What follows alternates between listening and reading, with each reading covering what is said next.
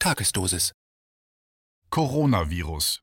Hinter der Panikmache steckt Methode. Ein Kommentar von Ernst Wolf.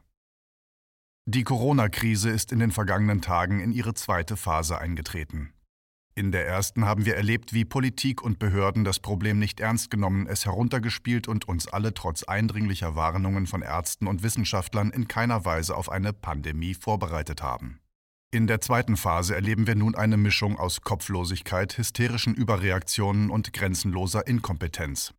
Das alles wirkt auf den ersten Blick chaotisch, hat aber Methode. Wer sich die Mühe macht, den hier wirkenden Kräften nachzuspüren, der erfährt sehr viel über die Rolle der Politik in der parlamentarischen Demokratie. Als das Virus auftauchte, sich langsam verbreitete und begann zu einem Störfaktor für die Wirtschaft zu werden, bestand das Hauptinteresse der Finanzelite darin, die Finanzmärkte, wie in den vergangenen elf Jahren, auch weiterhin in immer neue Höhen zu treiben und die Bereicherungsorgie der letzten Jahre ungestört fortzusetzen. Die Politik hat sie dabei kräftig unterstützt, indem sie die sich anbahnende Pandemie kleingeredet und verharmlost hat. Ohne jede Rücksicht darauf, dass nach und nach mehrere Zehntausend Menschen infiziert wurden, mehrere Tausend starben und ernstzunehmende Wissenschaftler dringend vor einer Verharmlosung warnten. Dann aber zeichnete sich ab, dass die Pandemie ein nie dagewesenes Ausmaß annehmen und Wirtschaft und Finanzmärkte in existenzielle Not bringen würde. Die Politik reagierte, indem sie radikal umsteuerte und aus dem Beschwichtigungs- und Besänftigungsmodus in einen vollkommen hysterischen Overdrive-Modus umschaltete. Warum? Weil klar wurde, dass die Finanzelite in derart großen Schwierigkeiten steckt, dass sie diesmal eine noch viel größere Umverteilung von unten nach oben braucht als 2007, 2008. Es muss also dringend davon abgelenkt werden, dass die größten und rücksichtslosesten Finanzzocker uns allen mit Hilfe der Zentralbanken erneut in die Taschen greifen, und zwar in unvorstellbarem Ausmaß.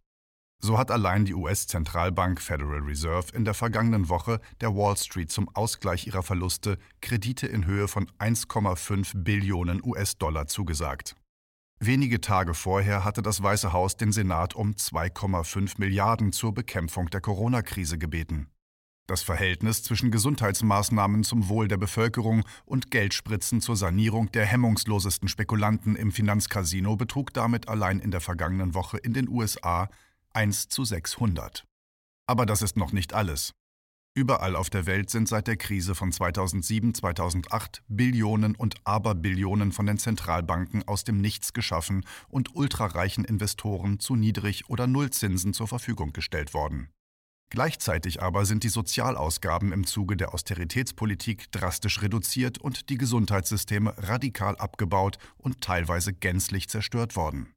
Es gibt zurzeit weltweit nicht ein einziges Land, das adäquat auf eine Pandemie vorbereitet ist.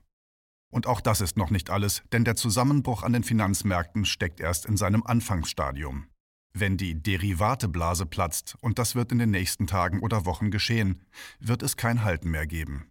Dann werden auch 1,5 Billionen Dollar nicht mehr ausreichen, dann werden die für too big to fail erklärten Finanzgiganten wesentlich höhere Summen benötigen und mit Sicherheit erhalten. Sobald dieser Fall eintritt, wird es jedoch sowohl für die Politik als auch für die Finanzelite äußerst brenzlig.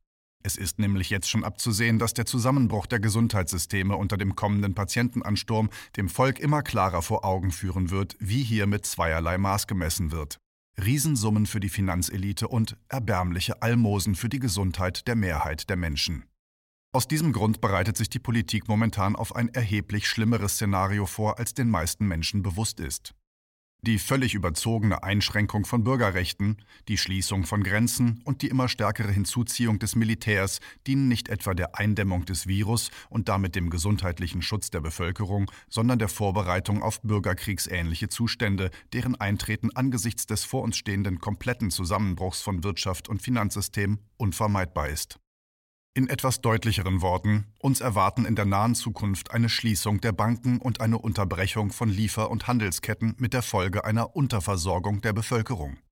Da mehr als 80 Prozent der Menschen derzeit komplett unvorbereitet sind, werden sehr viele schon bald ohne Geld und ohne Nahrungsmittel dastehen.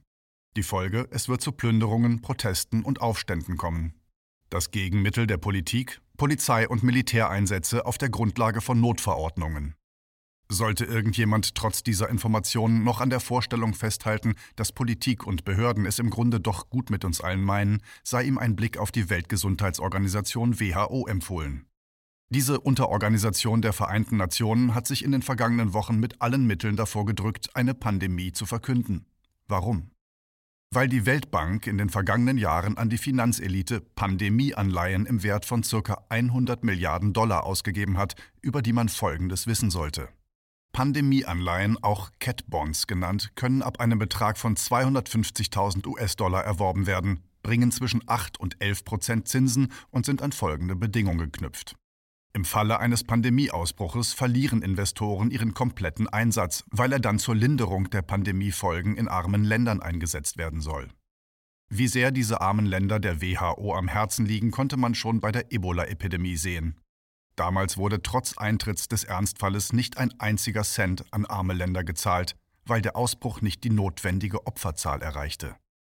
Kein Wunder also, dass die WHO sich diesmal über Wochen wie ein Wurm gewunden hat, den Eintritt des Pandemiefalles zu verkünden. Ob jemals auch nur ein Bruchteil des nun erhaltenen Geldes in den Gesundheitssystemen armer Länder ankommen wird, darf mit Fug und Recht bezweifelt werden. Die Lehre, die man aus den Entwicklungen der vergangenen Tage und Wochen ziehen kann, ist schlicht und einfach und lässt sich in einem Satz zusammenfassen. Die Rolle der Politik in der parlamentarischen Demokratie besteht nicht darin, dem Volk zu dienen und es im Notfall zu schützen, sondern ausschließlich darin, der Finanzelite zu helfen, ihre Macht zu erhalten und ihren bereits unermesslichen Wohlstand weiter zu mehren. Wenn nötig unter Missachtung aller ethischen und humanitären Grundwerte und durch Maßnahmen, die die Welt bisher nur von Militärregimes und faschistischen Diktaturen kannte.